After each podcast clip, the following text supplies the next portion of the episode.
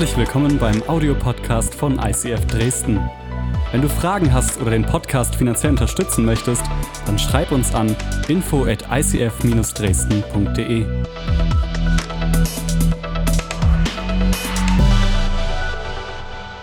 Church Without Walls. Wir haben heute ein ganz, ganz spannendes Thema. Ähm, und ich muss zugeben, das ist vielleicht so ein bisschen ein sensibles Thema, weil der Titel dieser Predigt lautet nämlich, wie beeinflusse ich meine Familie? Hm. Und das ist ein spannender Moment und ich sage dir, warum das sensibel ist für mich auch als Pastor. Weil ganz ganz oft erlebe ich, okay, als Kirche könnt ihr in meinen Glauben reinsprechen. Aber für mich ist meine Sache. Ja, da, da will ich gar nichts hören. Und es ist auch tatsächlich so. Krone kannst du machen und tun, was du willst. Ja?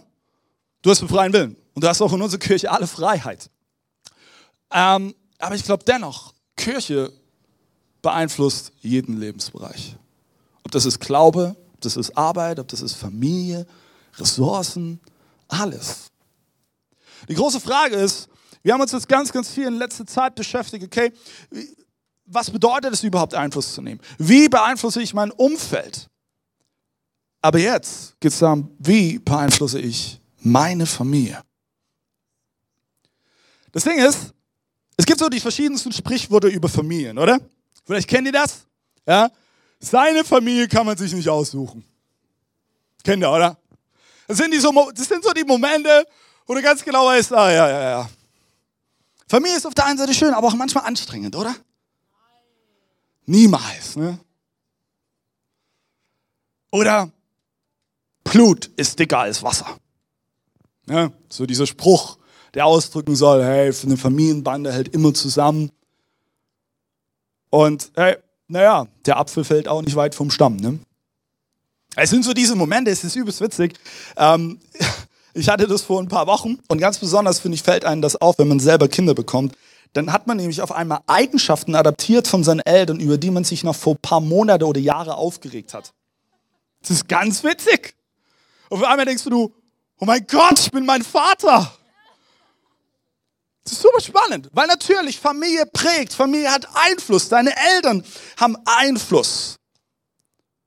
Und Familie ist unglaublich wichtig.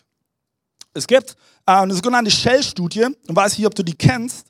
Ähm, das ist eine sehr renommierte Studie, die jedes Jahr rauskommt. Und in der Shell-Studie sagen 75 Prozent der Jugendlichen, dass man eine Familie braucht, um glücklich leben zu können. 75 Prozent. Das erste und wichtigste Lebensziel ist es, eine Familie zu haben. Und ich finde es spannend, obwohl auf der einen Seite die Sehnsucht so groß ist, tut sich das auf der anderen Seite, dieser Zeitpunkt, wo man Familie gründet, immer weiter hinauszögern. Ist super spannend. Ja, ist, keine Ahnung, heute ist es normal, wenn du mit 35 anfängst, Familie zu gründen.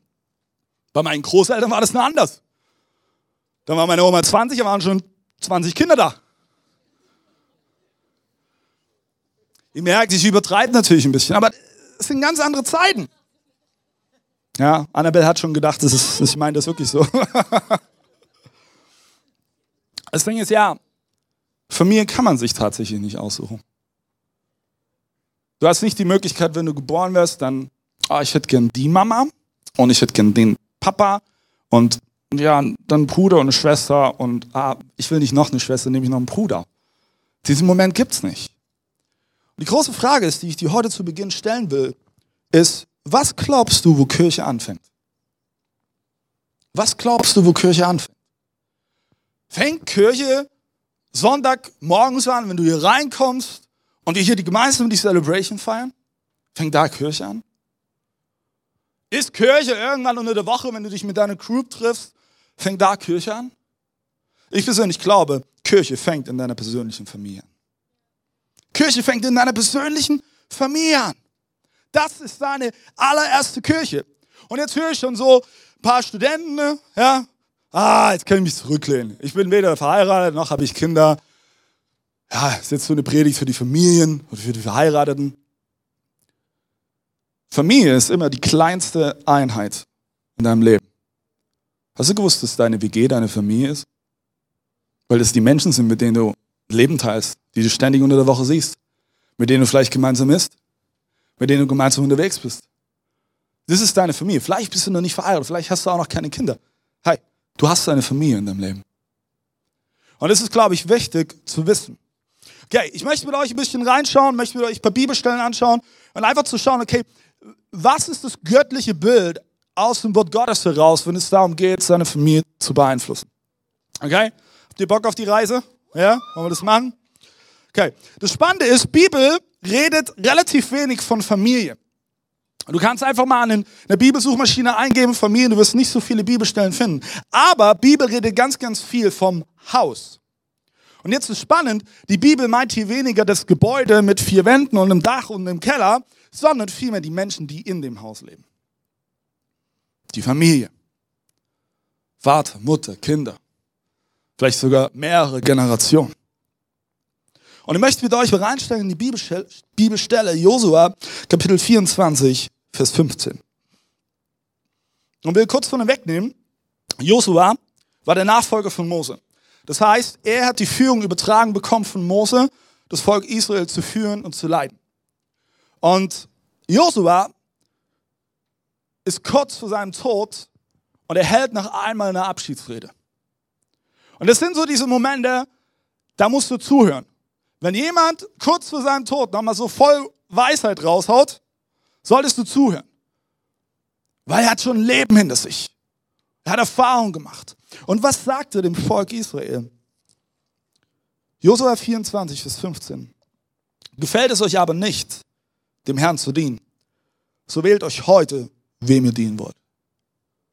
Den Göttern, denen eure Väter gedient haben, jenseits des Stroms, oder den Götter der Amoriter, in deren Land ihr wohnt. Ich aber, ich habe und mein Haus wollen dem Herrn dienen. Ich aber und mein Haus, meine Familie, meine Ehe, meine Kinder, wir wollen dem Herrn dienen. Wir wollen ihm nachfolgen. Und ich finde es super spannend, welche Perspektive Josua hier reingibt. Er sagt, okay, du musst dich entscheiden, wem du dienen willst. Du musst dich entscheiden, wer der Herr ist in deinem Leben. Und er sagte, hey, du kannst dich entscheiden, ob es, ob es der Gott ist, an den, den dein Vater gekloppt hat. Oder ob es der Gott der Amoriter ist, also der Gott oder der Glaube, der in deinem Umfeld ist. Hey, aber ich, ich entscheide mich für Jesus. Ich und mein Haus. Ich und meine Familie. Ich will dir die Frage stellen, glaubst du nur, weil deine Eltern geglaubt haben?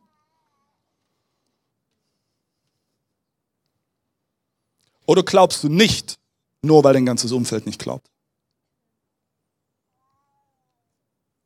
Es ist deine Entscheidung. Und ich glaube, das steht am Anfang von allem. Die Frage ist, die ich mir immer wieder stelle, haben du nicht verstanden, was die erste Familie ist? Die kleinste Einheit. Lass uns mal eine Bibelstelle anschauen klassische Bibelstelle, die ganz oft in Trauungen verwendet wird. 1. Mose 2, 24. Darum verlässt ein Mann seine Eltern und verbindet sich so eng, also die haben Sex, mit seiner Frau, dass die beiden eins sind mit Leib und Seele. Die Leute denken immer, hier geht es nicht um Sex. Natürlich geht es hier um Sex. sie eins sind. Ich will dir eine Frage stellen. Hast du Mama und Papa verlassen? Und das ist jetzt eine spannende Frage, eine ganz spannende Frage. Hast du Mama und Papa verlassen? Deine erste Familie ist dein Ehepartner und deine Kinder. Das ist deine allererste Familie. Ich kann mich noch an den Moment erinnern, als ich und ich geheiratet haben. Und dann äh, haben wir zueinander Ja gesagt und wir sind losgelaufen in diese Ehe. Und der Anfang, der war echt spannend teilweise witzig, teilweise nicht so witzig. Und wir haben uns gemeinsam entschieden, okay, yes, das, das ist unsere Familie. Wir hatten noch keine Kinder. Wir waren sechs Jahre verheiratet, bevor der Noah kam. Aber das ist unsere Familie. Wir gehören jetzt zusammen. Wir sind eins. Wir haben vor Gott gesagt, ja, so Gott mir helfe, will ich mein Leben lang mit dieser Frau verheiratet sein. Oder mit diesem Mann verheiratet sein. Mein Leben lang. Ich glaube, dieser Prozess, dieser Moment ist unglaublich wichtig. Zu erkennen, was ist deine erste Familie. Und ich will dich fragen, hey, übernimmst du Verantwortung für deine Familie? Übernimmst du Verantwortung für deine Familie? Woran kannst du erkennen, ob du Verantwortung übernimmst für deine Familie? Ganz einfach. Wer, wer trifft denn die Entscheidungen in deiner Familie? Sind es deine Eltern noch? Oder wer erzieht deine Kinder? Und verstehe mich nicht falsch. Verstehe mich vollkommen richtig. Ich ehre meine Eltern. Ich liebe meine Eltern. Ich habe ihnen so viel zu verdanken und ich bin so dankbar für all das, was sie in mich hineingelegt haben. Wo sie mich geprägt haben, wo sie so viel Geduld mit mir hatten. Aber Eltern können irgendwann Ratgeber werden. Und irgendwann können sie sogar Freunde werden. Aber deine Familie ist deine Verantwortung. Es ist deine Verantwortung. Der Glaube deiner Familie ist deine Verantwortung. Der Glaube deiner Kinder ist deine Verantwortung. Es ist deine Verantwortung. Oh, das ist jetzt aber, das ist jetzt schon krass, David. Hm. Und ich merke bei euch rattert das gerade alle, weil ihr gerade ganz leise seid. Ich glaube, es ist so wichtig zu erkennen, wer ist meine Familie. Und es geht nicht darum, dass, dass Familie auch nicht größer sein kann. Da, darum geht es überhaupt nicht. Aber hey, du bist verantwortlich für deine Familie. Liebe Männer, hey, ich träume davon, dass in unserer Kirche Männer sind nach Gottes Herzen. Die Verantwortung übernehmen. Die tragen. Die vorausgehen. Die die Ersten sind, die den nächsten Schritt gehen. Die den Glauben in ihrer Familie vorleben. Weil weißt du was, was spannend ist? Ganz, ganz oft. In vielen Familien sind es die Frauen. Sind es die Frauen, die den Glauben vorleben. Leute, mein Gebet ist, dass wir eine Kirche sind, wo, wo es Familien gibt, wo die Männer den Glauben vorleben. Weil es braucht mutige Männer, die vorausgehen und vorangehen, ihre Kinder mitnehmen, sagen, hey, ja, auch wenn du vielleicht gerade nichts siehst, aber du darfst darauf vertrauen, dass Jesus den Überblick hat und dass er dir alles geben wird und dass er immer an deiner Seite sein wird. Lasst uns diese Männer sein, die mutig vorangehen im Glauben, ihre Familie prägen, Verantwortung für sie übernehmen. Ja, und das Ding ist, hey, Kinder. Kinder sind der größte Segen, oder? Und auch die größte Freude. Ist es nicht so? Ich sage immer, hey, wenn du Kinder hast, kannst du ein, eins wissen. Dein Gebetsleben wird aktiv bleiben. Halleluja. Hey, seitdem wir Kinder haben, ey, wir haben angefangen zu beten. Wow.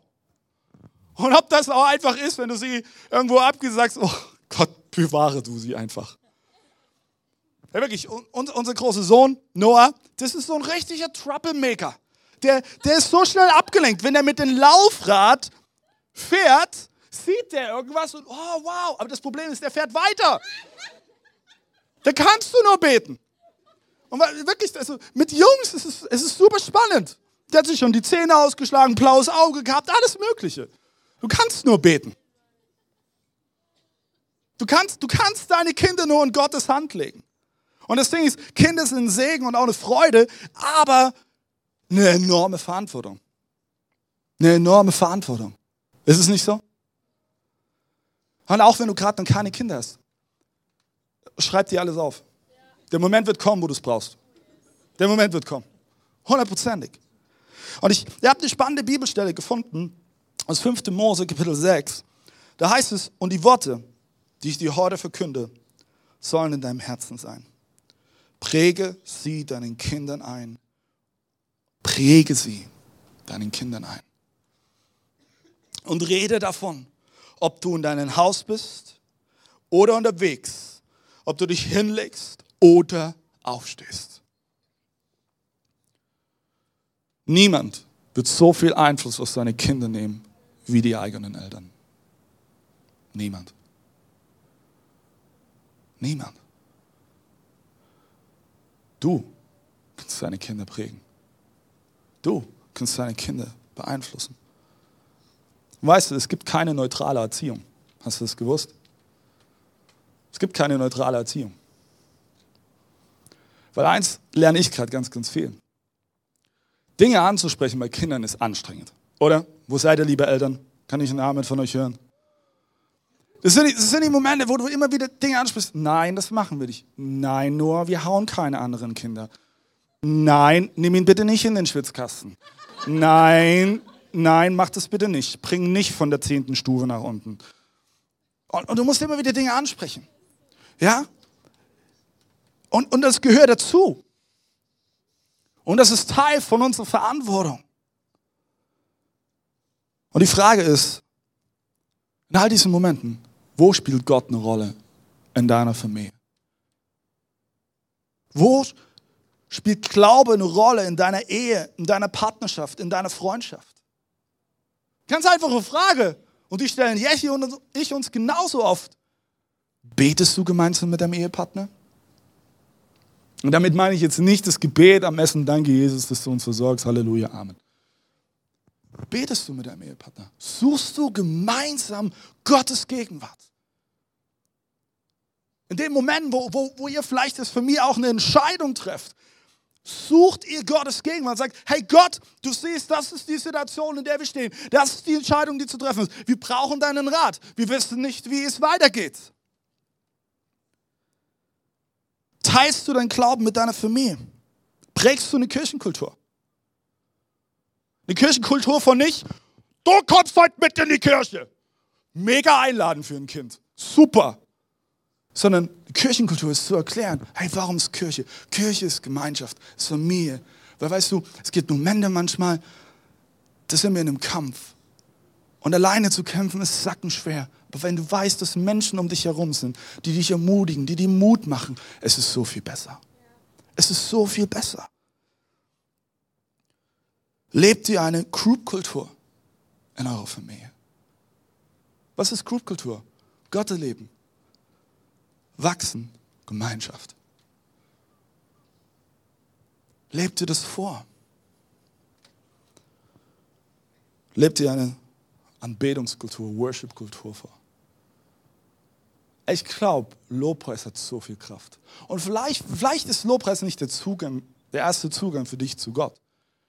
Aber hey, das hier vorne, auch wenn es vielleicht im ersten Moment für dich professionell wirkt, das ist nicht einfach nur, dass wir ein paar nette Lieder spielen. In, Gott, in, in, in Lobpreis verändert sich die Atmosphäre. Etwas, etwas kommt in Gang. Der Ball, der Fels kommt ins Rollen.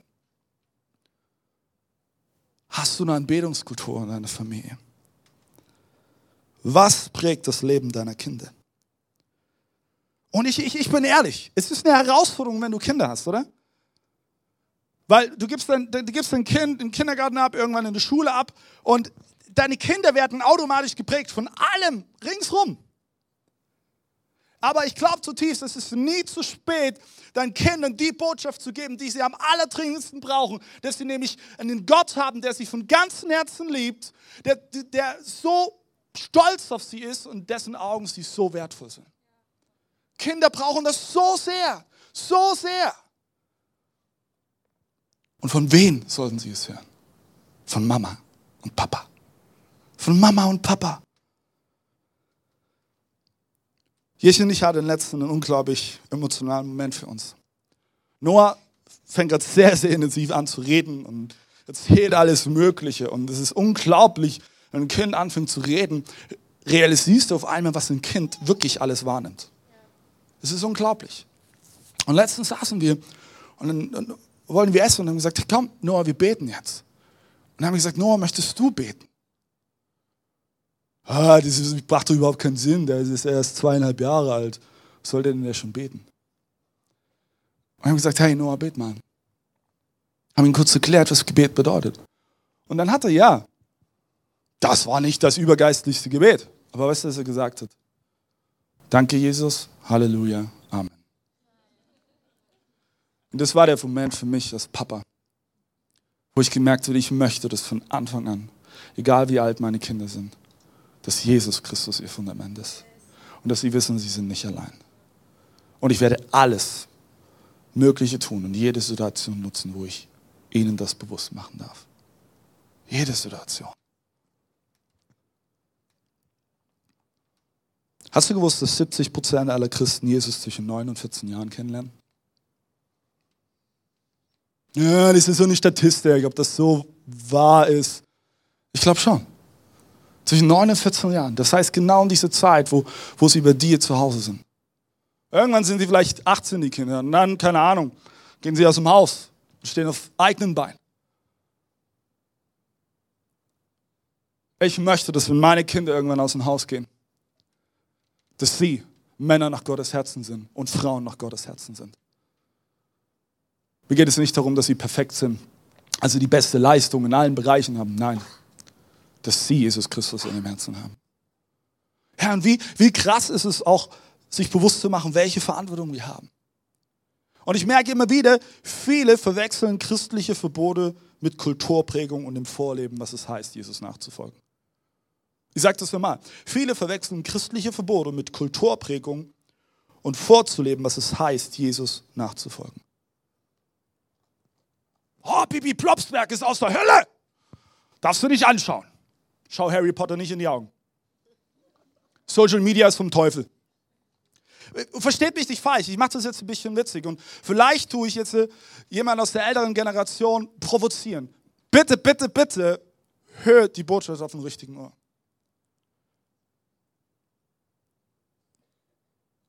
Glaube bedeutet nicht, einen christlichen Knicke weiterzugeben, christliche Regeln weiterzugeben. Glaube bedeutet, vorzuleben, deinem Kind, deiner Familie, wer Jesus Christus ist.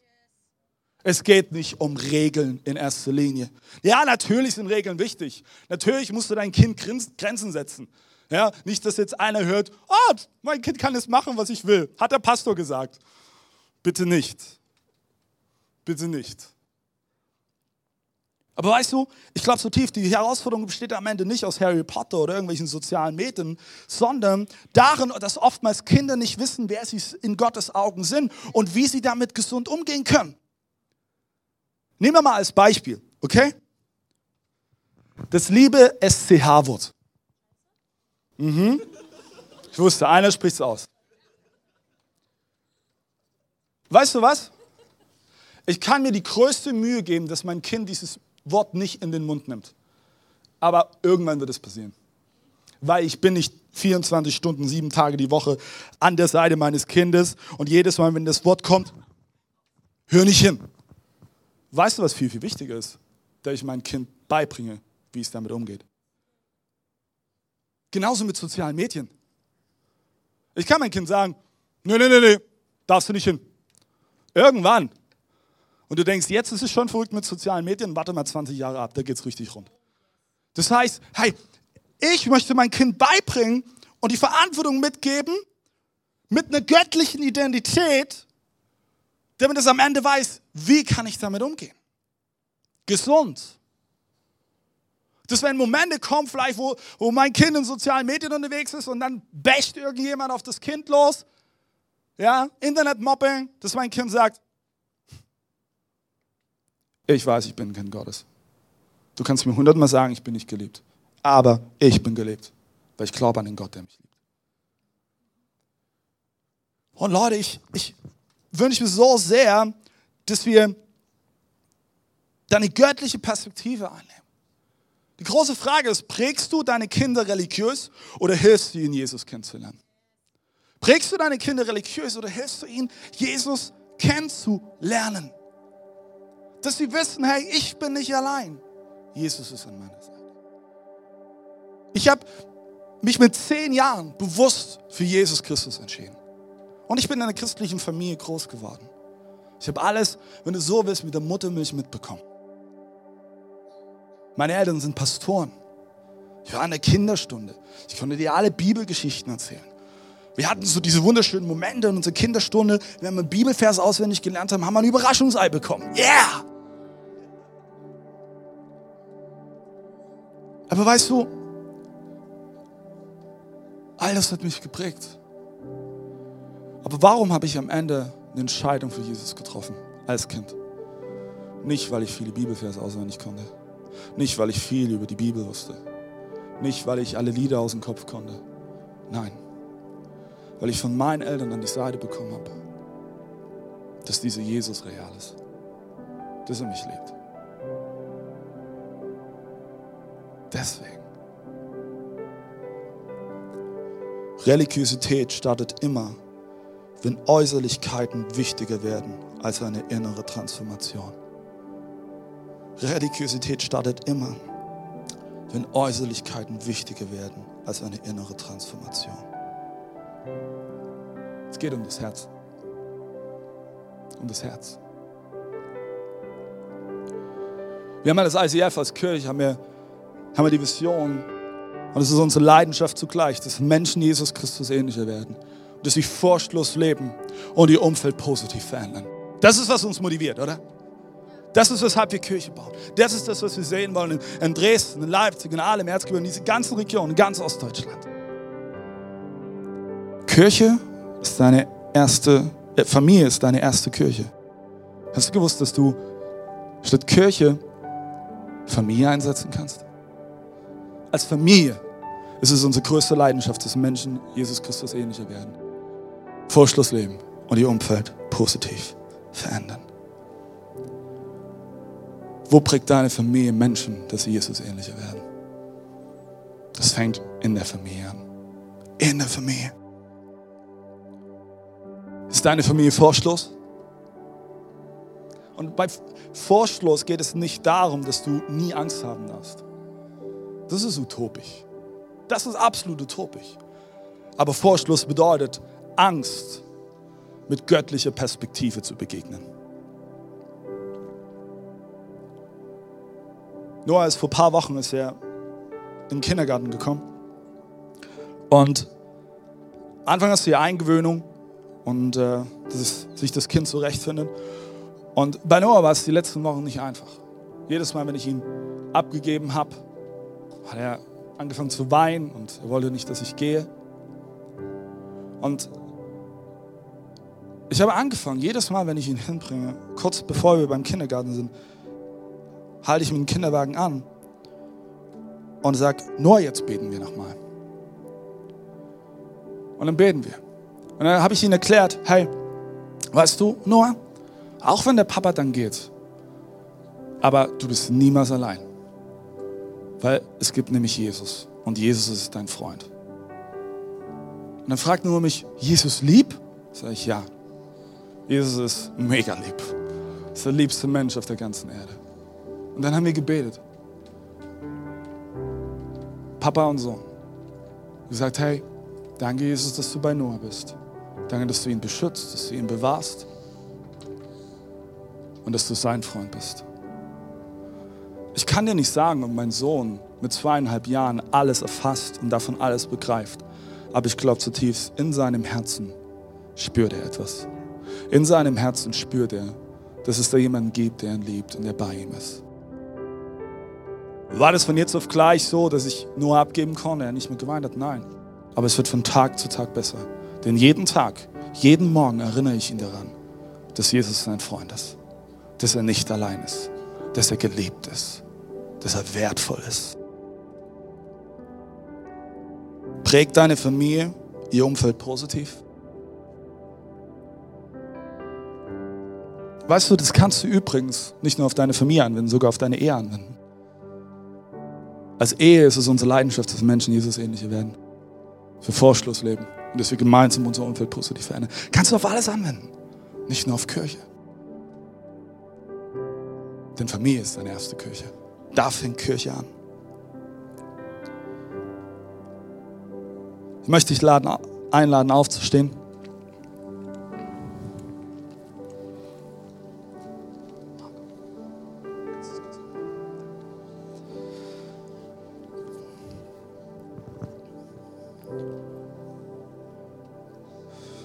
Wenn ich Noah ins Bett bringe, liege ich mit ihm im Bett. Er hat ein großes Bett, also passe ich auch rein. Und dann, dann beten wir immer abends, abends folgendes. Jesus, ich bete, dass nur ein Mann wird nach Gottes Herzen. Und dass er dir immer ähnlicher wird. Dass er jetzt schon sein Umfeld positiv verändert. Und dass er Vorschluss leben kann. Jeden Abend. Jessie macht es genauso, wenn sie die Kinder ins Bett bringt. Und ich merke, hey, da verändert sich jedes Mal als allererstes etwas bei mir.